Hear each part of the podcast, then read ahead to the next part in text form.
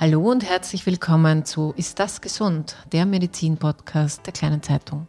Mein Name ist Barbara Haas, ich bin Journalistin und hoste heute diesen Podcast und wir sprechen über ein sehr tabuisiertes Thema vielleicht. Es geht um Schönheitsoperationen im Intimbereich und die Frage, ob die Korrektur von Schamlippen beispielsweise ein ungesunder Trend ist, der vielleicht aus der Pornodarstellung kommt, oder ob es sich dabei um Einschränkungen oder Beeinträchtigungen im täglichen Leben von Frauen handelt, die so behoben werden können.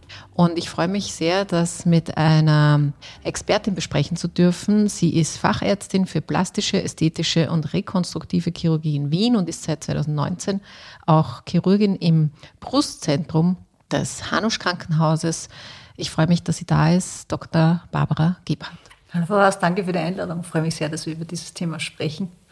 Sehr gerne. Liebe Frau Dr. Gebhardt, wenn es um Intimkorrekturen geht, dann fällt mir tatsächlich ein Wort als erstes ein, das heißt Schamlippenkorrektur. Mhm. Und dazu fällt mir gleich ein, noch ein Gedanke ein, sozusagen, warum sollte eine Frau überhaupt wollen, dass Schamlippen anders aussehen. Was sind denn da so die Motivationen? Mhm. Ich muss das wirklich ein bisschen naiv sagen. Warum kommen denn Frauen zu Ihnen? Mhm. Zuallererst muss ich vielleicht einmal korrigieren, man nennt das ja nicht mehr Schamlippen, sondern Vulvalippen, denn es gibt ja nichts, wofür man sich schämen muss. Das ist so der korrekte, die korrekte Bezeichnung. Das ist eine schöne ja Korrektur, die, nehme ich sehr gerne auf. Und das sind also Menschen mit Vulvalippen, die äh, in dem Bereich sich in irgendeiner Art und Weise unwohl fühlen. Äh, das geht natürlich von Beeinträchtigungen, also von medizinischen Problemen oder von Problemen, Schwierigkeiten, auf die ich auch näher eingehen kann, bis hin zu rein, sagen wir, ästhetischen äh, Themen, weil sie sagen, was könnte da der Anlass sein, dann eine Expertin aufzusuchen und sich Hilfe zu suchen. Das reicht von tatsächlich dem sogenannten kleinen ästhetischen Problem, dass die inneren Vulvalippen möglicherweise für den persönlichen Geschmack etwas zu groß sind. Das äußert sich üblicherweise so, dass die äh, Damen, Frauen sind es ja meistens, vor mir stehen und dann zeigen, dass bei geschlossenen Beinen die inneren Vulvalippen aus den äußeren Vulvalippen herausragen. Also es gibt ja die etwas größeren äußeren Vulvalippen, die also hauptsächlich von Fett ausgefüllt sind und dann von Haut überzogen und die inneren Vulvalippen, die sehr dünne äh, Häutchen sind, die innen drinnen Muskulatur haben und üblicherweise, das ist das Schönheitsideal, also das gibt es auch in diesem Bereich, so wie es in jedem Bereich unseres Lebens Schönheitsideale gibt. Und da geht man davon aus, dass man das möchte, dass die äußeren Lippen die inneren bedecken.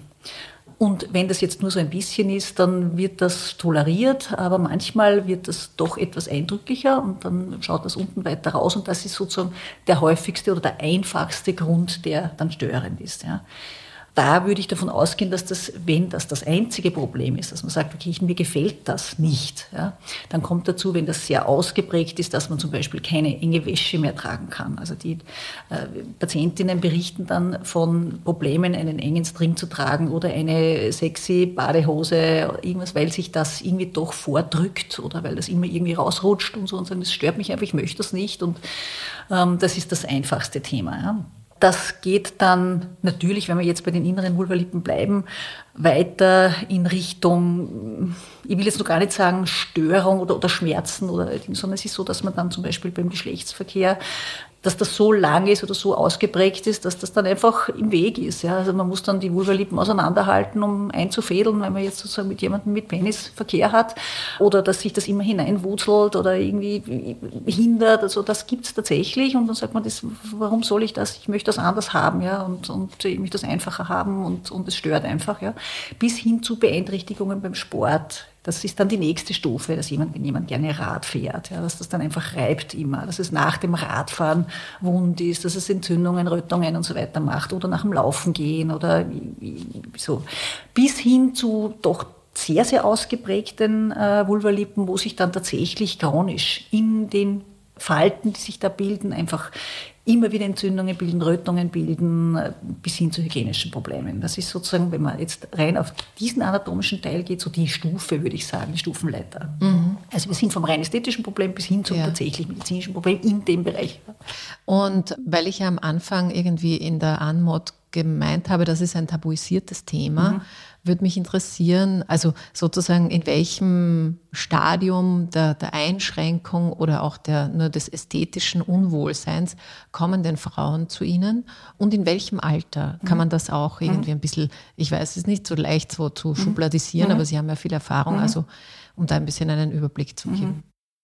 Schublade gibt es tatsächlich keine. Also das geht von bis.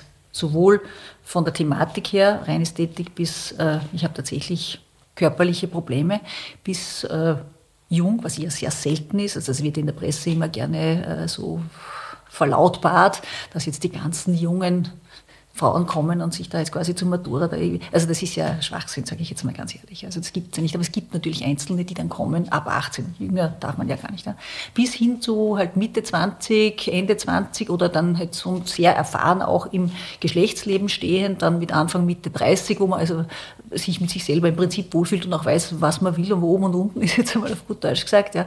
Und dann sagt jetzt, da ist was und das stört mich, bis hin zu älteren Semestern dann schon, ähm, weil sich der Körper natürlich verändert, aber die Probleme dann auch andere werden. Also das ist, wir waren jetzt nur bei den inneren Vulvalippen, es gibt auch die äußeren, also je älter die Damen werden, wenn sich dann die Hormone umstellen, äh, kommt es zu einem Phänomen, dass dieser, dieser Fettpolster in den äußeren Vulvalippen äh, mit der Zeit schwächer wird und die immer dünner werden. Und dann dieses, äh, jetzt gehen wir es wieder von der Ästhetik an, dieses ästhetische Problem, dass die äußeren die inneren nicht bedecken, andersherum ihre Ursache haben. Also dass man zum Beispiel die äußeren Vulvalippen aufpolstern möchte, um das wieder etwas bedeckter zu haben. Ja? Mhm. Oder dass natürlich auch die inneren Vulvalippen im Alter länger werden. Also es gibt ja verschiedene Teile am Körper, die größer werden im Alter und dazu gehört eben auch das, also wie die Nase und die Ohren und die Füße, ja, werden halt auch die größer im Alter und dann kommen manchmal einfach Veränderungen, man sagt, hoppala, das war vorher eigentlich nicht so und jetzt ist das anders und was mache ich jetzt da damit oder was kann man da machen? Ja? Weil Sie sagen, tabuisiert, ich würde heute gar nicht mehr so sagen, dass es tabuisiert ist. Also das von Tabu, glaube ich, also um über diesen Bereich zu sprechen, glaube ich, sind wir mit dem Tabu schon zu weit gegriffen, weil wir leben in einem Zeitalter, wo alles zugänglich ist, wo alles im Bild gezeigt wird, wo es so leicht ist, zum Beispiel an sexualisierte Darstellungen, an Pornografie zu kommen oder sich zu vergleichen. Ja, wie schaut das da aus? Wie schaut das hier aus? Also ich weiß nicht, wie es in Ihrer Jugend war, aber wir sind halt heimlich im Zimmer gesessen und wie schaust du da aus? Wie schaue ich da aus? Um mal überhaupt also ich zu bin sehen. Noch die Generation ja. Bravo. Also ja, genau. Ja, so da gab es so, das war so das damals. Ja, bin noch älter, aber Bravo gab es auch schon. Ja. Aber das ist natürlich heutzutage, wird da auch offen drüber geredet und es wird auch gesehen und man kann es auch sehen. Also als Tabu würde ich es jetzt äh, gar nicht mehr so sehen, aber es ist natürlich etwas, was sehr polarisiert. Es ist auf jeden Fall ein extrem polarisierendes Thema. Und äh, gerade im, im, in unserem Vogue-Zeitalter und im gendergerechten Zeitalter ist das etwas, was auch von, aus feministischer Sicht her extrem polarisiert. Wenn man es jetzt rein die Intimchirurgie bei den Frauen oder bei den Menschen, die sich als Frauen definieren, anspricht. Das gibt es ja auch bei Männern selbstverständlich. Ja. Aber es ist etwas Polarisierendes, ja, weil man natürlich sagt, warum muss das gerade da sein und, und, und so weiter. Ja. Naja, das ist äh, schön, dass Sie das ansprechen, weil ich mir das natürlich schon auch dazu denke. Jetzt ist ja, wenn man die Schönheitschirurgie insgesamt oder die ästhetische Chirurgie insgesamt äh, betrachtet, könnte man immer dieses Argument natürlich auch bemühen und mhm. zu sagen, ja, der Blick auf Frauen ist immer ein von außen gerichteter und je nachdem, wie die Mode oder die Ansprüche oder die Zeit gerade ist, verlangt man von Frauen viel stärker als von Männern, sich dem irgendwie anzupassen. Und äh, jetzt ein bisschen flapsig formuliert, könnte man auch sagen, ja, der Schönheitskult macht nicht mal vor der Vulva halt. Mhm. Jetzt haben Sie schon gesagt, das ist, vieles ist sozusagen ein bisschen dieses Unwohlsein, mhm. möglicherweise auch das Störende. Aber bei den Gesprächen, die Sie sicher vorher führen mit den Frauen, gibt es da auch eine Motivation, ihm zu sagen, okay, ich, keine Ahnung, ich traue mich jetzt eigentlich gar nicht irgendwie offen und frei Sex zu haben, weil da eine Vulva mhm. Lippe ist, sind ungleich, zum Beispiel wie bei Busen das ja auch so sein kann. Also dass es da ein, ein mhm. sozusagen ein neues äh, Schamgefühl dazu gibt. Mhm. Also das gibt es tatsächlich, ob das neu ist, kann ich jetzt nicht sagen. Ja. Aber es kommen immer wieder Patientinnen zu mir, die sich eigentlich nicht wirklich trauen, ja, die dann auch zum Beispiel äh, von weiter her kommen, weil sie sagen, sie möchten jetzt nicht in ihrer Umgebung das ansprechen, weil sie sich schämen, ja, wo es eigentlich nichts gibt, was man sich schämen muss. Und äh, ich sage, das sind viele Fragen in einem. Äh, das heißt, da gibt es eine gewisse Barriere, darüber zu reden, bei manchen, ja, weil es natürlich der Intimbereich ist, ja, weil es natürlich für überwiegenden Teil der Menschen das Geheimnisvollste ist oder das, was man immer noch bedeckt oder das ist halt noch so. Ja. Und äh, viele gehen da schon sehr offen und locker damit um. Das muss ja jedem unbenommen sein, ob er jetzt da eher ein ausgeprägtes Schamgefühl hat oder nicht. Das sind ja die Menschen Gott sei Dank verschieden. Ja. Aber es gibt tatsächlich ein Auftreten, das eher verhalten ist, also ein Herankommen äh, mit Angst oder mit Sorge oder mit Scham. Ähm, und das ist dann oftmals auch, wenn man sich dann das ansieht, was das Thema ist, das sogenannte Einfache, es ist ein bisschen asymmetrisch, mich stört das, dann sind wir halt im rein ästhetischen Thema, das muss man so sehen und auch so besprechen und auch so herausfinden im, wie Sie schon gesagt haben, ausführlichen Gespräch. Also es gibt ja da ganz strenge Richtlinien, unter welchen Voraussetzungen man so einen Eingriff überhaupt durchführen darf. Oder man sieht dann, dass jemand kommt, der schon sehr lange mit sich hadert oder, oder das Problem schon sehr lange trägt und man sieht das dann in sich, um Gottes Willen, da ist ja wirklich etwas, was unnötig das Leben etwas schwerer macht, so wie es erzählt wird dann oder was es im Leben schwerer macht. Und wenn die Person dann gewusst hätte, dass es mit relativ einfachen Mitteln zu beheben wäre, dann denkt man sich, meine Güte, es wäre doch schön, wenn viel mehr wüssten, was da überhaupt möglich ist und wie es von einfach bis manchmal ist es etwas komplexer möglich ist, da Abhilfe zu schaffen. Und da ist es ganz gut, wenn man darüber redet und sagt, das ist ein ganz normales Gesundheitsthema. Ja, aber vielleicht bleiben wir gleich da. Was passiert denn da? Also was wird gemacht? Entweder fangen wir vielleicht bei den Äußeren an. Mhm. Die werden je nach Alter, wenn ich das jetzt richtig mhm. gehört habe, mhm. entweder aufgefüllert mhm. sozusagen, dass sie mhm. wieder ähm, sozusagen mehr Volumen haben oder sie werden verkürzt oder angeglichen. Also wie geht das und wie geht das dann bei den Inneren rein? Technisch. Mhm.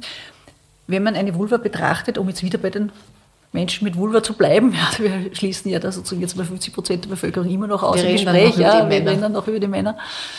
Um es jetzt im Großen und Ganzen mal hm, überschaulich zu sagen, gibt es also die äußeren Vulvalippen, die inneren Vulvalippen äh, und die Klitoris, ja, mit, dem, mit der Vorhaut über der Klitoris und natürlich auch den Weg Richtung Damm hinten, also den, den Abschluss hinten von der Vulva selbst, ja, der, mit der Brücke zum Damm. Das alles würde man jetzt grob um es jetzt nicht zu genau anatomisch zu beschreiben, als grob als Vulva bezeichnen und sagen, da gibt es jetzt verschiedene Themen. Also da gibt es jetzt eben, wie gesagt, die äußeren Vulvalippen, dann haben wir die inneren Vulvalippen und auch die Klitorisspitze, es ist ja nicht die gesamte Klitoris, sondern nur die Klitorisspitze, die man eben außen ertasten kann und spüren kann und darüber die Vorhaut über der Klitoris, ja, der Klitorisspitze.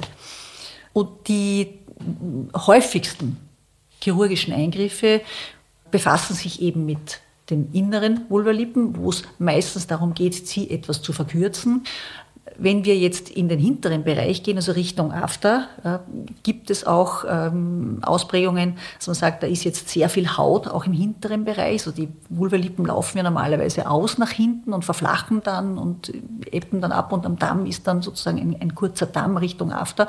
Es gibt auch ähm, Entwicklungen, wo hinten sehr, sehr viel Haut ist. Also da kann man dann auch äh, verändern oder abglätten und so weiter. Also das ist sozusagen ein bisschen ein anderer Eingriff. Also man muss man sehr vorsichtig sein, denn wenn man im hinteren Bereich äh, eine Narbe setzt oder einen Narbenverlauf setzt, könnte das beim Geschlechtsverkehr zum Beispiel dann eine Schwachstelle sein, die immer wieder einreißt. Also da muss man technisch schon sehr mit Expertise arbeiten, um das dann auch so zu korrigieren, dass es dann hinterher keine funktionellen Probleme gibt. Also weder beim Geschlechtsverkehr, auch nicht bei der Hygiene oder beim Wasserlassen oder wie auch immer, auch bei der Menstruation. Also das darf auf keinen Fall äh, erschwert sein oder eingeengt sein oder wie auch immer. Und da ist gerade der hintere Bereich mit dem Narbenverlauf sehr problematisch und sehr mit Vorsicht äh, anzugehen. Wie gesagt, die, die Vulvalippen, um wieder nach vorne zu gehen, äh, selber, dann ist meistens die Kürzung oder auch die, die einfach kleiner machen, geringer machen. Also es gibt da sehr, sehr voluminöse äh, Formen, die eben, wie gesagt, dann stören können oder eben auch zartere, die asymmetrisch sind, dann ist es halt eine kleinere Sache, bis eben dann weiter vorne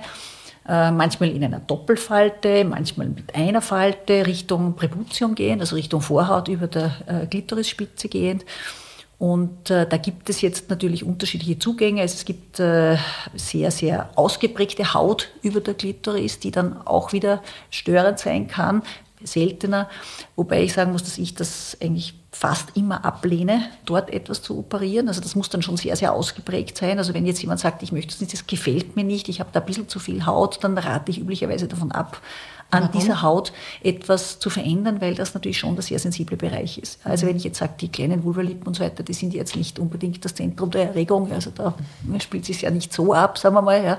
aber wenn es dann Richtung Klitorisspitze geht und so weiter und wenn man da in dem Bereich jetzt durch, eine, durch einen Eingriff, den man zwar korrekt ausführt, aber immer natürlich das Risiko hat, dass da irgendeine Narbe bleibt oder ein Knötchen bleibt und so weiter, dann würde das potenziell möglicherweise schon den Erregungsablauf stören können. Das heißt, da muss man ein sehr intensives Gespräch führen, ob man in diesem Bereich tatsächlich etwas machen möchte und dieses, das Korrigieren des Clitoral Hooding, wie man das nennt, das, also die Klitorisspitze freizulegen, das lehne ich komplett ab. Also das ist etwas, das ist ein Eingriff, der, glaube ich, vielen gar nicht bewusst ist, was, sie da, was man da auslösen kann.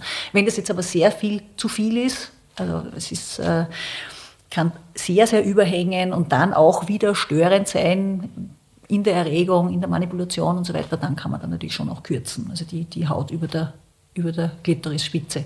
Also es könnte sein, nur dass ich das richtig verstehe, dass es in seltenen Fällen da so viel Haut drüber gibt, mhm. dass die Frauen gar nicht gut erregt werden können. Ist das so? Mit der Erregung ist es natürlich, das ist ein Kopfthema. Ja. Sehr, natürlich gibt es die körperlichen Faktoren dazu, aber viel ist im Kopf. Ja.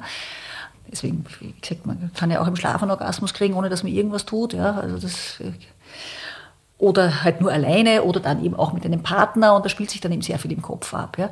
Aber wenn da etwas sich immer wieder hineinzieht, dann im partnerschaftlichen oder wenn man mit jemand zweiten äh, Verkehr hat oder mit jemand zweiten sozusagen äh, Sex hat, äh, kann da natürlich immer was hineingehen, wo man was störend ist und das stört dann den Ablauf. Ja, mhm. das, das kann okay. tatsächlich die Erregung stören. Also so, wenn man normal, ich gehe, ich bin sehr sehr vorsichtig mit der Behauptung, dass man durch so einen Eingriff jetzt zum Beispiel die Orgasmusfähigkeit erhöht. Ich halte das für fast, also in vielen Fällen halte ich das für Betrug. Ja, also mhm. ich denke, dass man, dass man nicht jetzt so weit anatomisch das korrigieren kann, dass jetzt plötzlich ein Orgasmus möglich ist. Aber ich denke schon im Ablauf, wenn man sich jetzt ähm, sexuelles Spiel und so weiter anschaut, wenn dann immer ein Moment kommt, wo etwas stört, wo irgendwas mhm. sich, dann kann das natürlich schon das beeinträchtigen. Ja.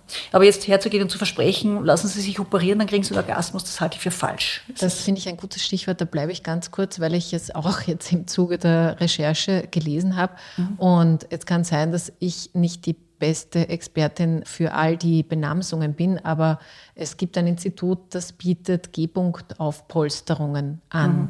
Und ist das seriös, wo man doch in Wahrheit nicht einmal richtig genau feststellen kann, wo, weil es gibt ja, das ist ja mhm. unterschiedlich, bei, mhm. man, bei, manchen Frauen ist es eher ein Bereich und mhm. also sozusagen diesen mhm. Punkt, ich stelle mir mhm. das jetzt, mhm. also allein in, in, in, der Ankündigung dieses ja. Packages stelle ich ja. mir das schon ich würde nicht sagen unseriös, aber ja. nahezu unseriös mhm. vor. Mhm. Was sagen Sie?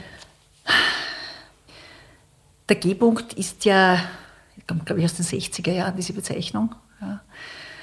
Mm, das ist einfach ein Bereich am Dach der Vagina, wo sehr viele Nervenstränge zusammenlaufen, ähm, im vorderen Bereich der Vagina, äh, wo eben Nervenstränge zusammenlaufen, wo man heute weiß, dass das alles Klitoris ist. Ja. Früher hat man geglaubt, Klitoris ist das Außen, das Knopferl und das andere ist alles. Aber das weiß man ja jetzt, dass sozusagen die Klitoris ein Riesenorgan ist, dass die ganze äh, Vagina und den ganzen im Becken halt einen sehr großen Bereich einnimmt. Und da vorne ist ein Bereich, der halt sehr empfindlich ist und da kommen natürlich auch die, die, die Reizleitungen von der Harnröhre und das alles kommt da zusammen. Und das ist ein Punkt, der halt sehr, sehr empfindlich ist. Und irgendein Gynäkologe, glaube ich, war es, der, glaube ich, G, ich weiß es nicht, hat den G im Namen, glaube ich, hat es dann als G-Punkt bezeichnet. Und da hat es natürlich dann die Generationen gegeben, die sich auf die Suche gemacht haben, na, wo ist das? Ja. Und, und manche haben ihn gefunden, manche haben ihn nicht gefunden, manche suchen heute noch. Ja. Äh, es ist auf jeden Fall ein, ein, ein Bereich, der sehr, der, der empfindlicher sein soll als andere. Es ist bei jedem anders. Also es ist bei jeder Frau eben Mensch, der sich als, als, als mit, mit, mit, einer Scheide lebt, äh, anders, unterschiedlich. Ja. Und wenn man jetzt sagt, man ähm, kriegt ein besseres Feeling oder ein intensiveres Feeling, wenn man da unterpolstert, was man mit einer Unterpolsterung, das wird ja oft mit Hyaluronsäure gemacht, ja, zum Beispiel, also das, was man sich auch entfalten oder in die Knie oder wie immer spritzen kann, verspricht man einen, eine Kontaktintensivierung. Ja, zwischen, also es wird sozusagen enger gemacht und dann wird bei der Penetration wenn dann jetzt mit dem Penis in die Vagina würde die Verbindung hergestellt und ein intensiveres Erleben erreicht. Ähm, ich halte das für problematisch. Ja, mhm. Also es, äh, es gibt dann auch die Möglichkeiten, das mit Fett aufzupolstern, den Bereich, aber schwierig, solche Versprechungen zu machen. Mhm. Ja, ähm, es, es gibt schon die Thematik, dass eine Vagina sehr weit sein kann. Es gibt auch den Prolaps nach außen, dann ist einfach kein Kontakt da beim Verkehr. Das kann man dann chirurgisch angehen und eine Verengung äh, erzeugen, aber bei einem normalen Ablauf zwischen jetzt wir Penis und Vagina ist da genug Reibung da und das äh, mhm würde ich jetzt, also ich biete es nicht an, definitiv nicht.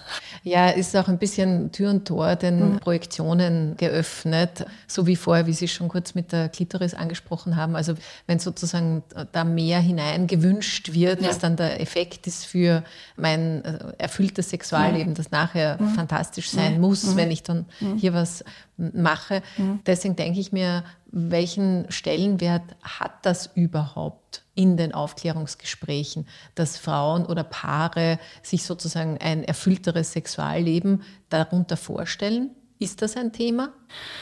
Selten. Okay.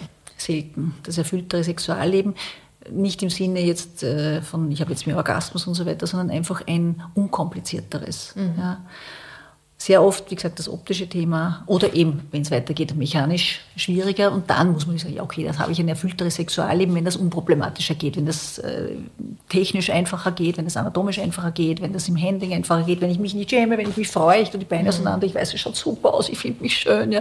Das ist ja so ein Effekt. Ja. Dann, äh, das ist natürlich begründet auch im Wunsch äh, mhm. auf ein wenn man es jetzt spitz auf Knopf sagt, erfüllteres Sexualleben. Aber zu herzugehen und zu sagen, ich, wenn Sie sich das machen lassen, verspreche ich Ihnen, dann ist alles gut, das ist einfach falsch. Mhm. Ja, das ist, äh, man kann, man muss im Gespräch sehr, sehr sensibel herausfinden, was ist überhaupt das Thema, natürlich auch eine Anamnese erheben. Wie ist das Sexualleben? Gibt es Kinder? Gibt es keine Kinder? Wie, äh, was wird erwartet? Wie ist, das, wie ist das, die Sensibilität vorher? Gab es vorher eine Orgasmusfähigkeit? Wie ist das? Wie wird das erreicht? Äh, wird das mit Partner erreicht? Wird das selbst erreicht? Oder mit einem Vibrator oder was es auch immer da gibt? Ja? Das muss man sehr genau in der Anamnese erheben. Und, äh, und dann kann man gemeinsam erarbeiten, was das Ziel ist. Ja. Da hätte ich noch eine Frage zum Thema Sensibilität. Wenn Sie sagen, wenn die innere inneren Vulvalippen mhm. gekürzt werden oder mhm. so, mhm. da nimmt man ja Gewebe weg. Haut. Mhm. Haut. Mhm. Und in dieser Haut sind auch Nervenzellen, die dann, ja. die dann eben nicht mehr da sind oder nicht mehr connected sind. Was sind denn Ihre Erfahrungswerte dazu? Hm, spüren das die Frauen auch, dass sie davon dann dementsprechend auch weniger haben? Möglicherweise? Nein. Nein. Das sind zwei völlig unterschiedliche Dinge. Ich sage es jetzt einmal in einem wie soll ich sagen, vielleicht hanebüchenen Vergleich, aber wenn Sie sich eine Nasenkorrektur machen lassen und die Nasenflügel kürzen, riechen Sie immer noch gleich gut. Ja, das ist ein sehr für mich nachvollziehbarer Vergleich. Ich würde noch ganz gerne darüber reden, was das denn eigentlich kostet. Kommt darauf an, was äh, gebraucht wird oder was gemacht werden soll. Wir haben noch gar nicht darüber geredet, welche Techniken jetzt an den äußeren Vulvalippen zum Beispiel möglich sind. Da geht es ja oft um ein Aufpolstern oder ein Unterfüttern, dass auch da wieder der Schluss da ist oder dass wieder die Fülle da ist. Das kann man mit unterschiedlichen hm, Mitteln machen, entweder mit Hyaluronsäure, mache ich nicht so gerne, weil es ist abbaubar, äh, kostet sehr viel Geld. Also, also Hyaluronsäure, äh, eine, eine Vulva mit Hyaluronsäure aufzufüttern, Vulvalippen mit Hyaluronsäure aufzupulstern, geht ins Geld und ist, wie gesagt, reversibel und so weiter. Äh, kann man sehr, sehr gut machen mit Eigenfett, also dass man zum Beispiel einer, von einer anderen Körperstelle Fett entnimmt, mhm. aufbereitet und dann in die äußeren Vulvalippen einbringt. Das ist äh, ein sehr, sehr routinemäßig angewendetes Verfahren, schon seit vielen Jahren. Jetzt kann man sehr gut abschätzen und ist eigenes Gewebe und es bleibt. Es ist dauerhaft.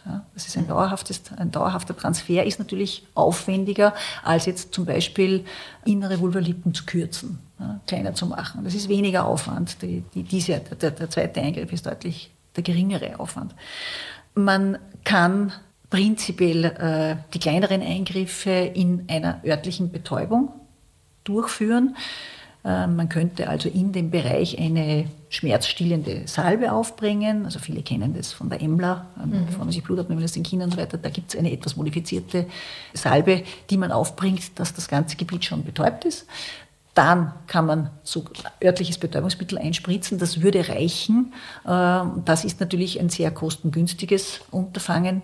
Ich persönlich empfehle den Patientinnen eigentlich immer, dass sie sich diesen Eingriff in einem Dämmerschlaf durchführen lassen. Also ich biete es immer an, wenn es nur ein bisschen mehr ist, weil es einfach angenehmer ist. Also das ist, Dämmerschlaf ist so wie bei einer Magenspiegelung oder Darmspiegelung. Man schläft einfach weg, man bekommt nichts mit.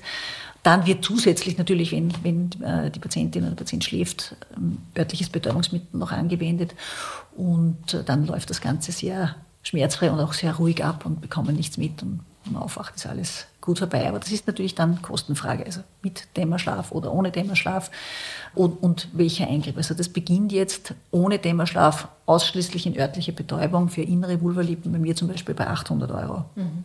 Mit inklusive Nachbehandlung und allem. Also das ist so ein, ein Komplettpaket. Wie gesagt, ich persönlich mache es sehr, sehr, sehr selten ausschließlich in örtlicher Betäubung. Wenn das eine äh, erwachsene Frau, mal, schon die voll im Leben steht, ähm, dann kann man darüber reden, dann spürt, spürt man das ja, ob das für sie ein Thema ist. Und ich sage, das, ja gut, dann kann man das machen, einen kleineren Eingriff. Wenn das eine jüngere Patientin ist, die vielleicht auch dann noch nicht so viel Erfahrung hat, würde ich davon überhaupt sehr abraten. Mhm. Und bei manchen Eingriffen, auch in der ästhetischen Chirurgie, kann man ja das dann vielleicht argumentieren, dass das wichtig war, dann kann auch die Krankenkasse was dazu mhm. zahlen. Mhm. Das ist aber bei diesen Eingriffen nicht der Fall, oder? Mhm. Wenn es ein medizinisches Problem ist, gibt es die Möglichkeit, einen Antrag an die Krankenkasse zu stellen, einen Kostenübernahmeantrag. Gibt auch die Möglichkeit, dass die Patientinnen und Patienten den Weg überhaupt suchen in eine öffentliche Ambulanz gynäkologisch, plastisch, chirurgisch, urologisch, wie auch immer, und sich dort Hilfe suchen, sich beraten lassen. Das kann man immer machen. Wenn jetzt äh, eine Patientin oder Patient den Weg sucht in eine niedergelassene Praxis, wie zu mir zum Beispiel, und ich erkenne das oder wir finden heraus, das ist ein echtes medizinisches Problem, äh, dann kann man einen Kostenübernahmeantrag an die Kasse stellen und die Kasse nimmt dann zur Stellung, ob sie das als Krankheit anerkennt und die Kosten übernimmt. Mhm. Die Möglichkeit besteht. Weil ich weiß es nur von Schlupfliedern, also mhm. wenn die sozusagen ein gewisses Ausmaß mhm. annehmen, dann tatsächlich übernimmt das auch die Krankenkasse, mhm. das irgendwie also zu liften. Also auch wenn es ein, ein, ja. ein, Eyelift ist, äh, ja. was man sich vielleicht sonst nur, also nur ästhetisch vorstellen würde. Aber ja. da gibt es auch. Ja, äh, von bis, ja. Genau. Ja. Mhm. Das ist ein guter ähm, Vergleich eigentlich, ja. Mhm. Ja. Weil Sie vorhin gesagt haben, äh, mit dem Eigenfett, das ist mhm. eigentlich eine gute Idee, mhm. weil es ein organisches äh, mhm. Material ist und, und, es geht das nicht eigene, weg. Und es geht nicht weg. Ja. Mhm. Da fällt mir noch was ein, was ich unter dem Aspekt ein bisschen so Moden im Schönheitsideal mhm. zusammenfassen würde. Und zwar, das ist der dicke Hintern. Mhm. Und der dicke Hintern kam in Mode, also es ist in Südamerika schon viel länger, mhm. weil eben jeder Kontinent hat irgendwie eigene Schönheitsmaßstäbe. Und bei uns in einer breiteren Öffentlichkeit wurde das äh, sozusagen äh, diskutiert und aufgepoppt durch die Familie Kardashian. Und da gibt es eine Möglichkeit oder ein, einen Eingriff, der heißt the Brazilian Butt Lift. Mhm. Und da wird auch Eigenfett abgesaugt vom Bauch mhm. oder von, also mhm. kann man noch shapen irgendwie in einer anderen mhm. Art und dann wird mhm. ganz viel von diesem Fett eben in den Hintern eingesetzt. Mhm. Und das gilt oder galt zumindest, ich weiß nicht, ob es jetzt noch so oft gemacht wird, als gefährlichste Schönheitsoperation, weil da tatsächlich Patientinnen auch schon gestorben sind, weil die haben durch diesen also Sie wissen das sicher viel besser, das ist mhm. nur das, was ich drüber recherchiert habe. Das Fett hat Muskelpartien sozusagen erreicht und es kam zu einer Fettembolie mhm. und die Fettembolie ist dann, da ist man dann schnell mal tot. Mhm. Und machen Sie sowas auch? Nein. Nein. Und warum nicht? Weil ich es persönlich ablehne. Okay. Zu den Todesfällen in der Chirurgie, die gibt es leider quer durch die Medizin, quer durch die Chirurgie und natürlich auch quer durch die rein ästhetische Chirurgie, wo es natürlich besonders tragisch ist, weil dann natürlich ganz wenig Verständnis da ist und sagt, okay, das wäre jetzt kein medizinisch notwendiger Eingriff gewesen und jetzt endet das so tragisch. Beim Brazilian Buttlift, so wie Sie es bereits richtig erklärt haben, wird sehr viel Fett abgesaugt von anderen Körperpartien und dann in die Region des Pros, also Glutealregion eingespritzt, um dieses übervoluminöse, dieses übervoluminöse Gesäß zu erreichen. Und es ist tatsächlich so, dass eine Zeit lang man sehen konnte, tragischerweise, dass sehr viele Todesfälle, sehr viele, ja, ich meine, zu viele, jeder mhm. Einzelne mhm. ist einer zu viel, ja, Todesfälle äh, passiert sind wegen dieser Fettembolien. Es ist so, dass der Muskel sehr, sehr gut durchblutet ist und bei äh, auch sachgerechtester Handhabung gelegentlich Fett in die Arterien verbracht wurde und es dann zu einer Fettembolie kam, an der man eben auch sterben kann. Im Prinzip kann das bei jedem Eingriff passieren, auch bei jeder Liposuktion, bei jedem Eigenfetttransfer, jetzt zum Beispiel zur Brustvergrößerung und so weiter. Theoretisch am Gesäß ist es halt, oder bei der Technik halt besonders problematisch gewesen, weil eben sehr viel Volumen verschoben wird. Also da gibt es ja die Möglichkeit, dass, man, dass die Todesfälle passiert sind, weil es einfach zu so einer dramatischen Volumensverschiebung gekommen ist, weil Unmengen von mhm. Fett von A nach B und dann braucht man ja noch Tumeszenzflüssigkeit für das Absaugen und so weiter, dass da Volumina verschoben worden sind, die der Körper dann einfach so nicht geschafft hat in der Volumensverschiebung, beziehungsweise dann eben auch zu viel Fett zu schnell an der falschen, in der falschen Schicht eingebracht wurde. Es gibt ja ganz klare anatomische Schichten, wo es empfohlen wird, dass man das einbringt, das Fett, wo das Risiko sehr, sehr, sehr gering ist. Und wenn das falsch gemacht wird oder unter den, und, und, mit wenig Erfahrung noch gemacht wird, dann kann es eben zu solchen Katastrophen passieren. Und da haben Sie völlig recht, das war eine Zeit lang ein Alert mhm. in der Gesellschaft der plastischen Chirurgie, dass das eine wirklich gefährliche, wenn es falsch gemacht wird oder nicht ganz richtig, äh, oder auch wenn es richtig gemacht wird, ein, ein, ein, dramatisches Ende nehmen kann. Ja. Mhm. Hat sich jetzt etwas eingependelt, man weiß mehr darüber, deswegen ist das auch zurückgegangen der Fall, den Sie vorher in unserem vorherigen Gespräch, bevor wir jetzt mit der Aufnahme gestartet haben, angesprochen haben, das ist ein, ein Arzt aus Deutschland, der das überhaupt nicht hätte machen dürfen, und unsachgemäß gemacht hat. Das ist natürlich dann besonders tragisch, weil natürlich in der Medizin auch äh, lockt das Geld und dann gehen halt Mediziner oder Medizinerinnen oder auch manche, die gar keine sind, wie wir zu wissen, mhm. also über ihre Grenzen machen das halt einfach und dann ist natürlich das Risiko groß. Das heißt, es ist sehr wichtig für Patientinnen und Patienten, dass sie sich im Vorfeld informieren, wer macht das, ist das eine Fachärztin, ist das ein Facharzt, ist das jemand, der das wirklich gelernt hat und der dafür auch die Ausbildung hat und der die Erfahrung dafür hat und sich dann in die Hände begeben. Ja, da kann man dann davon ausgehen, dass das äh, auf, auf sicheren Beinen steht. Garantie gibt es nie. Mhm. Also es passieren kann immer was. Ja, das ist in Düsseldorf passiert, äh, nur so nebenbei. Und ich werde in den Shownotes auch noch einen Link dazu hängen, wo man sich diese Geschichte noch anschauen kann. Da mhm. gab es auch eine Gerichtsverhandlung. Ja. Man muss jetzt sagen, in Deutschland sind die Gesetze etwas anders mhm. als in Österreich. Ich habe ja viele Jahre in Deutschland gearbeitet. Und äh, dort ist es so, dass jemand, der Arzt ist, im Prinzip zur Ausübung der gesamten ganz Breite der Medizin berechtigt ist, wenn er irgendwie nachweisen kann, dass er dazu ausgebildet wurde. Da sind wir in Österreich, haben wir ein wesentlich strengeres Gesetz in der ästhetischen Chirurgie und ästhetischen Medizin. Aber wo ist dann, wo ist der Unterschied, dass man in Österreich, ähm, muss man ja auch ausgebildet sein, aber in was Österreich, kommt dazu? Ja, in Österreich gibt es ein sogenanntes Ästhetik-OP-Gesetz. Ja, das heißt, in dem Ästhetik-OP-Gesetz ist ganz streng geregelt, wer ästhetische ästhetisch-medizinische Eingriffe vornehmen darf, wer ästhetische Chirurgie vornehmen darf.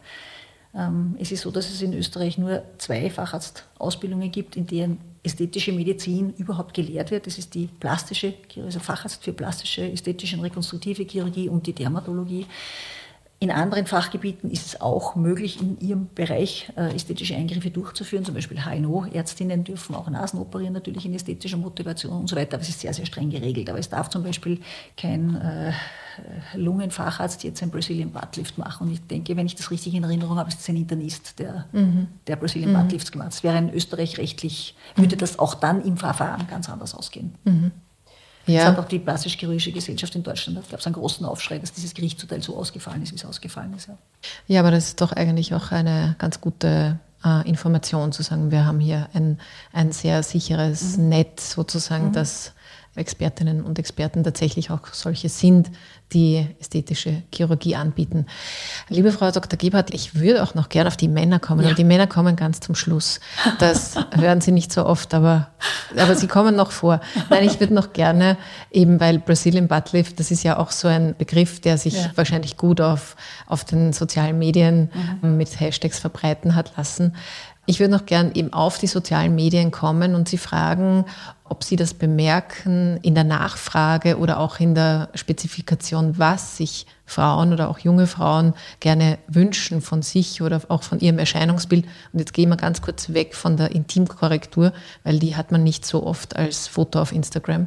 Ob sich da was verändert mit den ganzen Filtern, mit den sozusagen, okay, ich habe einen Filter, der macht eine stupsi Nase und große Augen und mhm. ein kantiges äh, Gesicht. Mhm. Und das hätte ich jetzt gern, Frau Doktor, können Sie mich so herrichten? Das ist jetzt eine naive Annahme von mir, dass das passiert oder, Nein, oder merken Sie das? So. Das ist tatsächlich so, dass die Wahrnehmung, die man hat durch so ein Selfie ja, oder durch die Filter, die immer drüber gelegt werden, vom eigenen Gesicht oder Körper verändert werden. Also es entsteht eine gewisse Dysmorphophobie, also eine Verschiebung von dem, was echt ist und was jetzt das Foto oder der Filter aus mir macht. Und äh, wenn sich dann so ein Mensch in den Spiegel schaut oder den Körper betrachtet, ist das plötzlich ganz anders. Ja. Und äh, das ist tatsächlich so, dass Jüngere, das sind vornehmlich Jüngere, also unter 30 sage ich jetzt mal, äh, Patientinnen und Patienten tatsächlich kommen mit einem Foto auf Instagram oder mit einem Foto am Handy von sich selbst, mit einem Selfie und sagen, ich möchte so ausschauen. Ja. Das gibt es tatsächlich. Ja. Man weiß auch mittlerweile, wie man unterschiedlich herangehen muss an die Aufklärung von jüngeren Patientinnen oder eben dann älteren Patientinnen, die nicht so sehr nur von Instagram beeinflusst sind oder anderen sozialen Medien, TikTok, wie auch immer, wo man sagt, also jetzt jemand über 40 zum Beispiel, möchte man vor dem Spiegel aufklären, weil zieht sich in den Spiegel und sieht das Bild im Spiegel und jemand unter 40 oder unter 30 muss man mit einem Foto aufklären, weil die das so sehen. Und da kommt es natürlich, so wie Sie es richtig sagen, zu einer Verzerrung und einer Verzerrung der Selbstwahrnehmung und, äh, wie gesagt, bis zu einer gewissen Dysmorphophobie. Ja. Das ist auch ein Phänomen, das beschrieben ist und äh, da muss man sehr vorsichtig sein. Aber das, das passiert tatsächlich, ja. Und haben Sie denn dann äh, sozusagen im alltäglichen, doch auch wahrscheinlich zeitlich vollgepackten Tag überhaupt Zeit, sich auf diese Gespräche einzulassen? Weil also im Fall einer Entzerrung kommt es ja dann vielleicht mhm. nicht zu einer mhm. ästhetischen Korrektur. Mhm. Das heißt, Sie haben, wenn ich das jetzt platt sagen kann, Sie haben kein Geschäft und Sie haben trotzdem Ihre Zeit da investiert. Und also, aber machen Sie das trotzdem? Das Gespräch ist das Wichtigste. Das Gespräch und viel Zeit für die Aufklärung ist das Entscheidendste. Also das ist, äh, das schafft die Basis, dass die Patientin oder der Patient weiß, was auf ihn zukommt, dass ich weiß, dass der Patient oder die Patientin weiß, was auf sie zukommt, dass mhm. wir zusammenarbeiten können und ein gemeinsames Ziel uns erarbeiten und, und herausfinden, geht das, geht das nicht, sind das realistische Erwartungen oder unrealistische Erwartungen. Äh, und mir ist es lieber, ich verwende jetzt ein, zwei Stunden auf ein Gespräch, wo ich wenn Sie sagen, salopp, habe ich kein Geschäft gemacht, ja, und man findet dann gemeinsam heraus, das ist nichts oder das sind mhm. falsche Erwartungen, das kann ich nicht erfüllen. Also man sagt jetzt, äh, ich will jetzt aus irgendeinem Grund ein Geschäft machen oder muss oder wie auch immer, wenn da irgendwo Druck da ist und dann habe ich hinterher die Patientin oder der Patient die Probleme, ich habe die Probleme, keiner ist zufrieden, im schlimmsten Fall landen wir vor Gericht. Also das hat, bringt ja niemandem was. Also das mhm. ist schon wichtig vorher und äh, ich meine, so Aufklärungen für den ästhetischen Bereich sind ja auch streng geregelt, aber da gibt es also ein erstes Beratungsgespräch, das sehr ausführlich ist. Also das sind jetzt keine fünf oder zehn Minuten Termine, das geht eine Stunde oder eineinhalb Stunden, ein Gespräch, ja, ein intensives. Wenn es ein sehr kleines Standardproblem ist, ist es halt einmal eine Dreiviertelstunde oder eine Stunde. Dann gibt es ein OP-Vorbereitungsgespräch, also ein erstes echtes OP-Aufklärungsgespräch, das dauert ein bis eineinhalb Stunden. Also das ist wirklich sehr intensiv, manchmal sogar zwei Stunden. Also das kann einfach so sein, dass so viele Themen kommen und dann muss, das muss also eine gewisse Zeit vor der Operation stattfinden, mindestens zwei Wochen. Und dann gibt es noch einmal vor der Operation einen weiteren Termin, wo es einen, ein Einwilligungsgespräch stattfindet, also wo dann noch einmal die ganzen Themen durchgegangen werden. Das heißt, das ist also die, die Grundvoraussetzung. Natürlich kommen manchmal Patientinnen und Patienten, die die ganz klar eine Erwartungshaltung haben, die nicht erfüllt werden kann oder wo man fast ein bisschen schützend eingreifen muss und sagen, das reicht jetzt ja. Also es geht jetzt gar nicht unbedingt um eine Operation, aber wenn ich jetzt denke an, äh, an das Aufpolstern von Fältchen oder von Filler mit Lippenfiller oder Veränderungen und so weiter, wo schon eigentlich zu viel getan ist und wo ich dann sage, danke, das ist eigentlich, ich würde Ihnen abraten. Ja, das macht man einfach nicht mehr. Das ist da ist jetzt Stopp, fertig. Ja. Und muss man da auch ein bisschen sozusagen als Korrektiv möglicherweise auch ja, eingreifen, absolut. weil die Menschen, ähm, ich lasse mir jetzt die Lippen mhm. aufspritzen und dann mhm. sehe ich die aber jeden Tag und denke mhm. mir, da ist ja gar nichts passiert. Also ich, ich mhm. möchte dann vielleicht mhm. immer mehr, so wie wenn man be ja. beginnt, sich zu tätowieren zu lassen, dann will man auch immer mehr. Also merken Sie das, dass das auch eben dieses Korrektiv und wirkt da, da das kommt, dann auch? Da kommt ja dann die Verzerrung, ne? wenn sich das dann verändert und dann sieht man das im Spiegel und man gewöhnt sich daran, dann will man mehr, dann denkt man, es ist gar nichts passiert und dann kommt noch mehr. Und natürlich muss man dann irgendwann sagen, stopp, ja. Mhm. Also das ist, äh, aber wie gesagt, in meiner Praxis äh, sehe ich, sehe ich das gar nicht so häufig. Ich, in meiner Praxis ist eher, sind eher Patientinnen oder Patienten, die gerne ein bisschen ein Touch-up haben, die natürlich aussehen möchten. Sehr, sehr oft ja, kommt jemand und sagt, ich hätte gerne mich stören meine schmalen Lippen und das hat sich jetzt auch verändert im Älterwerden, aber ich will nicht so. Ja, mhm. also, das ja. ist so will, also das muss man auch sagen, es ist durchaus möglich, auch solche Korrekturen anzubringen und das Ganze schaut natürlich aus und einfach frischer und ein bisschen jünger und, und mhm. einfach ein, ein frischer, das Aussehen ohne unnatürlich zu sehen. Also ja. nicht diese Russian Lips zum Beispiel mache ich auch nicht, lehne ich auch ab. Also, das ist also insgesamt muss man vielleicht an der Stelle auch sagen, natürlich ist es in der Selbstbestimmung jeder Frau oder jedes Menschen mhm. immer mit dabei, mhm. diese Dinge machen zu zu lassen. Ja. Ähm, auch wenn das Schönheitsbild, so viel muss ich noch sagen, nicht immer nur von sich äh, heraus alleine kommt, sondern ja. eben von außen auch, auch gemacht ist. So, und jetzt kommen wir noch zu den Männern, weil die sind jetzt so lange dran geblieben, jetzt sollen sie auch vorkommen. Also es gibt auch ästhetische Chirurgie oder Eingriffe auch bei Männern. Ja. Ist das jetzt vergleichbar? Ich meine, Vulvalippen nehme ich jetzt mal raus aus der Rechnung, mhm. aber äh, was wollen denn Männer? Sie gehen jetzt wieder auf den Bereich der Intimchirurgie. Nein, nein. Ästhetische ich, also, Intimchirurgie. Also, also die ästhetische Intimchirurgie bei den Männern, ich ja? sehe schon an ihren dass sie das generell die ästhetische Chirurgie bei den aber, Männern aber, denken. Ja, aber also, machen ja, wir doch zuerst machen wir die Intimchirurgie. Chirurgie. Ja, machen wir die Intimchirurgie. Da ist das Thema zum Beispiel die zu lange Vorhaut, also was ist jetzt zu lang? Da geht es jetzt, wie gesagt, ästhetisch oder eben auch äh, vielleicht auch mal medizinisch, dass sich da natürlich auch wieder was verändern kann. Aber die Vorhaut, die zum Beispiel gekürzt werden möchte oder entfernt werden möchte, also jetzt nicht aus medizinischen Gründen oder aus Glaubensgründen, sondern weil ein Mann einfach findet oder jemand mit einem Penis, ein Mensch mit einem Penis findet, das gefällt mir nicht, ich hätte das gerne anders. Ja. Das ist ein häufiger Eingriff. Oder zum Beispiel die Verkürzung des Hodensacks. Ja, wenn Männer älter werden, dann verändert sich manchmal die Relation von Penis zu Hodensack und dann möchte, möchten äh, die Menschen das wieder anders haben und lassen sich den Hodensack straffen. Also dass der Hodensack gekürzt wird äh, und dadurch wirkt das Ganze wieder frischer und jünger. Es geht dann weiter bis hin zu Penisverlängerungen. Jetzt nicht in medizinische Indikation, also es braucht ja nur wenige Zentimeter, um zeugungsfähig zu sein, aber es geht tatsächlich in, im ästhetischen Bereich um Verlängerung des Penis selten auch Verkleinerungen, kommt auch vor. Also jetzt nicht in meinem Bereich, das operiere ich nicht, das machen Urologinnen oder Urologen. Sie ähm, machen auch keine Verlängerungen? Nicht mehr, nein. Okay. Nicht mehr. ich habe es zwar gelernt prinzipiell, okay. aber ich mache das nicht mehr. Mhm.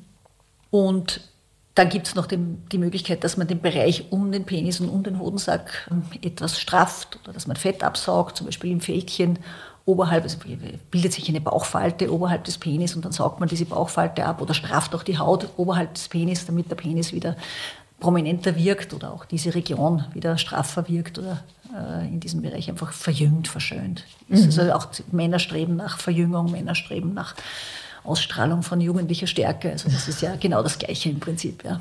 Also das sind die Intimkorrekturen ja. mhm. und äh, wenn man sozusagen von den klassischen ähm, Dingen, die man jetzt so kennt, mhm. also ein Facelift mhm. oder, oder eben, also mhm. Lippen mhm. werden wahrscheinlich nicht so das Thema sein, Doch. aber es sind auch, na vielleicht erzählen Sie mhm. besser. Ja. Es gibt zu diesem Thema weltweit immer Zählungen. Die ISEPS ist eine Gesellschaft, die international äh, die Ärztinnen und Ärzte in diesem Bereich verbindet. International Society of Aesthetic Plastic Surgeons und die macht die, alle paar Jahre eine Zählung, welche Eingriffe denn durchgeführt werden und wer lässt diese Eingriffe durchführen, Männer oder Menschen, die sich als Frau definieren und welche Eingriffe sind es überhaupt. Ähm, und da hat sich in den letzten Jahrzehnten schon ein bisschen was verändert in Richtung, also der Art der Eingriffe, die durchgeführt worden sind. Also wenn Sie jetzt sagen, die Brazilian Butt Lifts, das hat es ja vorher eigentlich nicht gegeben, also das mhm. ist ja was Neues. Oder Eigenfetttransfer, ja, das gibt es ja noch erst seit den 90er Jahren soweit also in dieser Form der Technik, aber auch eben welche Geschlechter, mhm. äh, also wo sich die Menschen zuordnen, zu Mann oder Frau. Und da ist es so, dass es anhaltend immer deutlich mehr Frauen sind, die sich einem rein ästhetischen Eingriff unterziehen, im Bereich von 80, 85 Prozent. Der Rest sind Männer. Also mhm. die, das ist schon so. Mhm. Und da gibt es natürlich dann die, die äh, unterschiedlichen Häufungen in den einzelnen Praxen, also welche Themenschwerpunkte man hat. Und äh, ich sage in meiner Praxis, ich habe einen Männeranteil von ca. 15 Prozent, das ist repräsentativ. Es gibt Praxen, wo ein deutlich höherer Männeranteil äh, ist als Patientinnen und es gibt Praxen, wo fast keine Männer äh, kommen und, und, um Hilfe suchen, ja. Aber das ist durchaus auch ein Männerthema, ja. Mhm. Die Themen sind andere als bei Frauen, ja. Natürlich, klar. Aber im Prinzip geht es auch um Veränderung und Anpassung. Und Verjüngung haben Sie gesagt, aber ja. um es vielleicht trotzdem nochmal in so eine Mode einzuordnen, gibt es ähm, aus Ihrer Erfahrung und Beobachtung in den letzten Jahren Dinge, die sich stärker rauskristallisieren, gerade was Männer gerne hätten, oder lässt sich das wiederum gar nicht so katalogisieren? Mhm. Nun, der häufigste Eingriff bei den Männern ist natürlich die Lidstraffung, ist generell der häufigste Eingriff, gemeinsam mit der Brustaugmentation, also der Brustvergrößerung, das ist so ein bisschen in der Waage, manchmal ist das eine, manchmal ist das andere. Äh, die Lidstraffung, was äh, auch häufig von Männern gefragt wird, ist das Absaugen oder das Verändern der etwas weiblich werdenden Brust. Also wenn der Testosteronspiegel runtergeht oder zu wenig Sport betrieben wurde, dann kann sich auch der Volumen im Bereich des Brust, Brustbereichs ansammeln und das stört die Männer, die wollen das dann weghaben. Also entweder mit einem Resektion, also mit einem operativen Eingriff, wo man etwas wegschneidet oder mit einer Fettabsaugung kann man das ganz gut behandeln. Oder dann eben zum Beispiel um die Hüften, dass sich da die Love Handles gebildet haben, ja, also, dass man die abgesaugt haben möchte. Das sind so die häufigsten Dinge. Junge Männer sehr häufig Nasenkorrekturen. Das ist überhaupt ein Thema der jüngeren Menschen, also so Mitte 20, Anfang Mitte 20 bis 30, die erste Nasenkorrektur, bei Männern manchmal. Ähm, was neuer ist, oder wenn man sagt, was ist moderner, würde ich sagen, äh, ist es die Maskulinisierung des Gesichts. Also das ist so ein Trend, äh, mit den steigenden Möglichkeiten, die es gibt, also die medizinische Technik und auch die Präparate und so weiter entwickeln sich immer weiter und Hyaluronsäurepräparate sind zum Beispiel schon sehr, sehr, sehr sichere Präparate. Und äh, ein, ein maskulineres Gesicht wäre zum Beispiel, wenn die Backenknochen kräftiger sind oder das Kinn kräftiger sind oder die Wangenknochen etwas kräftiger sind oder der Knochen oberhalb der Augenbrauen etwas deutlicher betont ist. Das sind äh, so eine Und das kann man auch machen, also mit auch machen, Unterspritzung. Ja. Aber wie macht man jetzt Knochen kräftiger? Äh, ne, man macht die Optik breiter. Mhm. Also man unterspritzt das Haut- und Unterhautgewebe oder im Bereich der Muskulatur oder tiefer auf dem Knochen kann man mit Hyaluronsäure unterspritzen oder eben auch mit Eigenfett oder dann auch operative Korrekturen, wie zum Beispiel das Kinn prominenter zu machen mit einem kleinen Implantat, ein mhm. relativ unkomplizierter Eingriff. Das geht bis zu Korrekturen im Bereich des Transsexualismus, wo man sagt, man macht ein weibliches, einen weiblichen Schädel, transformiert man in einen eher maskulineren Schädel. Also da gibt es ja einen Parameter, mhm. woran man das messen kann. Aber das kann man durchaus mit kleineren Eingriffen oder mit größeren und, ähm, ja. und letzte Frage, die bezieht sich jetzt wieder auf Männer und Frauen oder auf Menschen, die so oder so gelesen werden. Wenn ich jetzt als junger Mensch, also als Mitte, Ende 20-jähriger Mensch, so eine Korrektur vornehmen lasse, wie lange hält das denn? Das also, kommt an, was es, was es nein, ist. Nein, aber wenn ich mir jetzt denke, okay, ein, ein größerer Busen, ja. wenn ich das mit 30 machen lasse, dann hält das ja nicht ein Leben lang, oder doch? Sie meinen, es bleibt die Form nicht ein Leben lang so? Es bleibt die Form nicht, ja. Nein, also ich, das sozusagen ist ja, ein Wettlauf gegen die Zeit. naja, ja, es verändert sich natürlich, ja. Der Körper verändert sich und damit verändern sich natürlich auch die Dinge mit, die man korrigiert hat. Oder wenn es eine operative Veränderung ist, wächst das mit dem Körper mit. Jetzt die viel angesprochene Brust, die man sich mit 30 korrigieren hat lassen, ja, dann kommen irgendwann Kinder dazwischen oder man stillt, dann verändert sich das oder es wird einfach alles, man wird älter, es wird schlaffer, natürlich verändert sich das, ja. Oder auch äh, Lieder, die man operiert hat, jetzt in, aus medizinischer Sicht oder aus ästhetischen Gründen eine, eine Lidstraffung durchgeführt hat, das hält ja auch nur 10, 12 Jahre und da muss man eigentlich schon im Vorbereitungsgespräch sagen, das wird wieder kommen. Es kann sein, dass sie das in 10, mhm. 12 Jahren wieder machen können, ja, weil sich das einfach wieder so bildet. Wenn man jetzt sagt, äh, Filler oder Unterspritzungen, jetzt abgesehen vom Eigenfett, weil das ist ja etwas, was im Prinzip eine echte Transplantation ist, also das mhm. ist ja ein dauerhaftes Aufpolstern oder Volumensvermehrung oder Korrektur. Äh, wenn man jetzt sagt, äh, ein Filler, also Hyaluronsäure ist ja der klassische Filler, ist ja abbaubar, der hält, je nachdem an welcher Region, zwischen sechs Monaten und ein bis zwei Jahren. Mhm. Okay. Also wenn man jetzt zum Beispiel geht wieder die Lippen, das ist so, so das, das also, Wir wüssten gar nicht, wie wenig Lippen eigentlich tatsächlich im Vergleich zum Gesamtpatientengut eigentlich wie wenig da Lippen sind. Ja, aber, aber, man sieht es halt so gut. Ja, also das ist halt auch für Laien oft äh, gut sichtbar. Deswegen ja, ja, aber es sind ja auch die Fältchen und die Falten und die Gruben und, die, mhm. und alles halt, ja, oder der Nasenrücken oder wie auch immer, das sind so, oder die Ohren, oder es gibt so vieles, ja. Aber wenn man Lippen behandelt, kann man davon ausgehen, wenn man sie vorsichtig behandelt und in einem einigermaßen natürlichen äh, Schritt aufpolstert, dass das nicht rausgeht und dann ist man plötzlich wirklich so, ja, äh, dann hält das am Anfang einmal ein halbes Jahr. Und dann mhm. arbeitet man nach und dann je öfter man das macht, dann entstehen da schon gewisse Gewebsbrücken und baut sich auch das Kollagen wieder auf. Es kommt also zu einer Regeneration auch. Dann kann das schon sein, dass das einmal eineinhalb, zwei Jahre wirklich gut hält. Und aller, allerletzte Frage, dann sind wir quasi fertig. Mhm. Ich will Sie auch nicht länger aufhalten, aber also verwenden Sie auch Botox? Ja, natürlich. Ich frage deswegen, weil in meiner Umgebung greift das jetzt langsam um sich. Also ich bin jetzt Ende 40 schon fast. Mhm. Und, so spät? Äh, so spät, ja, sagen Sie, aber vielleicht noch eine andere Generation, ja. wo das erst jetzt irgendwie langsam kommt. Aber es ist eh gut, dass Sie das sagen. Kann ich denen allen sagen, sie sind schon zu spät dran? Sie, nein. Nein. Nein. Aber das heißt, sie verwenden Botox, ja. das ist ja ein, ein Nervengift, das halt eben auch so Zornesfalten und so ja. Dinger irgendwie halt ähm, hübscher macht oder für eine Zeit lang.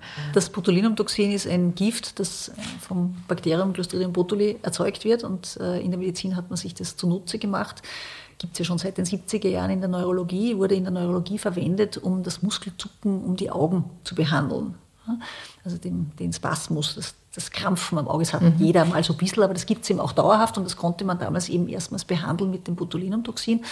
Und da ist dann aufgefallen, dass die Krähenfüßchen verschwinden, mhm.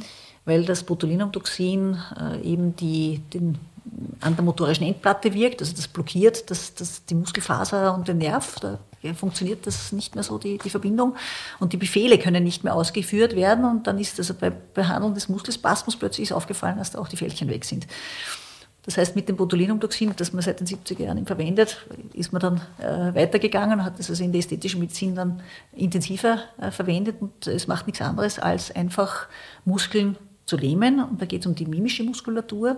Zumeist, also Botox kann man ja jetzt schon in, in breitester, äh, weiß man schon sehr, sehr viel. Also zum Beispiel auch bei Blasenentleerungsstörungen kann man es anwenden, um den Muskel, der also die Blasenentleerung beeinflusst, äh, zu therapieren. Und also da geht es dann schon ganz weit. Oder Stimmlippenverkürzung, wenn man heiser ist, kann man teilweise mit Botulinumtoxin behandeln. Also da kann man Gott sei Dank schon sehr, sehr viel machen. Mhm. Ähm, aber das ist etwas, was, äh, äh was im Prinzip die, den Muskeltonus nimmt und durch den Muskel, genommenen Muskeltonus kann der Muskel sich nicht mehr zusammenziehen und dann diese Fältchen nicht mehr zusammenschieben. Also die klassische Zone sind eben die Stirn, diese Stirnfalten oder eben die Zornfalte oder die Krähenfüßchen oder auch dann unten am Mundwinkel, weil der Muskel, der also die Mundwinkel nach unten zieht, der wird also im Laufe der Jahre kräftiger als der, der nach oben zieht. Und wenn man älter wird, dann gehen die Mundwinkel so nach unten, dann schaut man immer krantig, obwohl man es gar nicht ist. Und dann kann man da unten zum Beispiel auch den, der nach unten zieht, ein bisschen abschwächen, dann hat man wieder so ein Smiley-Face. Und da geht es eben um mimische Muskulatur. Muskulatur. Und äh, da muss man dann auch im Gespräch herausfinden, ob es jetzt darum geht, die mimischen Fältchen zu behandeln oder ob es ein echtes Volumensdefizit ist, wie zum Beispiel an den Falten von Nase zum Mund, den Nasalvealfalten, dann würde man eher zu einer Hyaluronsäure greifen. Das heißt, es kommt dann ganz darauf an, was man erreichen möchte. Und natürlich muss man herausfinden, wenn jemand schon, ich sage mal, 50 oder 55 ist, ob ich zum Beispiel sinnvoll eine Stirn mit Botox behandle, weil dann möglicherweise die Augenbrauen nicht behoben werden können und das dann im Lid das mhm. Lid nach unten drückt und den mhm. Blick. Also das muss man dann einfach ah, im Gespräch herausfinden. Okay. Aber zu, ja. zu, spät ist man nie, weil meine Güte, ja. Nein, nein, ich bin ja kein große, keine große Freundin von all diesen Dingen, deswegen mhm. rate, rate ich immer allen ab. Aha. Aber da muss ich mir andere Argumente suchen. Liebe Frau Dr. Ja. Gebhardt, äh, ich sage ganz lieben Dank für Ihre Expertise und für Ihre ehrlichen Antworten. Das war sehr spannend. Wer mehr über die Behandlungsmöglichkeiten und auch über, über das, was die Frau Dr. Gebhardt grundsätzlich so anbietet, wissen möchte, ich gebe auch ihre Homepage in die Showlinks. Und wenn Sie noch weiter Interesse haben an allen möglichen Dingen über Gesundheit und auch Schönheit in allen möglichen Varianten. Es geht ja nicht nur um Körper und Ästhetik sozusagen von außen, sondern auch von innen. Dann empfehle ich Ihnen die Besser Leben Ressortseiten in der kleinen Zeitung. Und wir hören uns oder eigentlich hören Sie meine Kollegin Theresa Guckenberger in 14 Tagen wieder. Und bis dahin wünsche ich Ihnen eine gute Zeit und bleiben Sie gesund.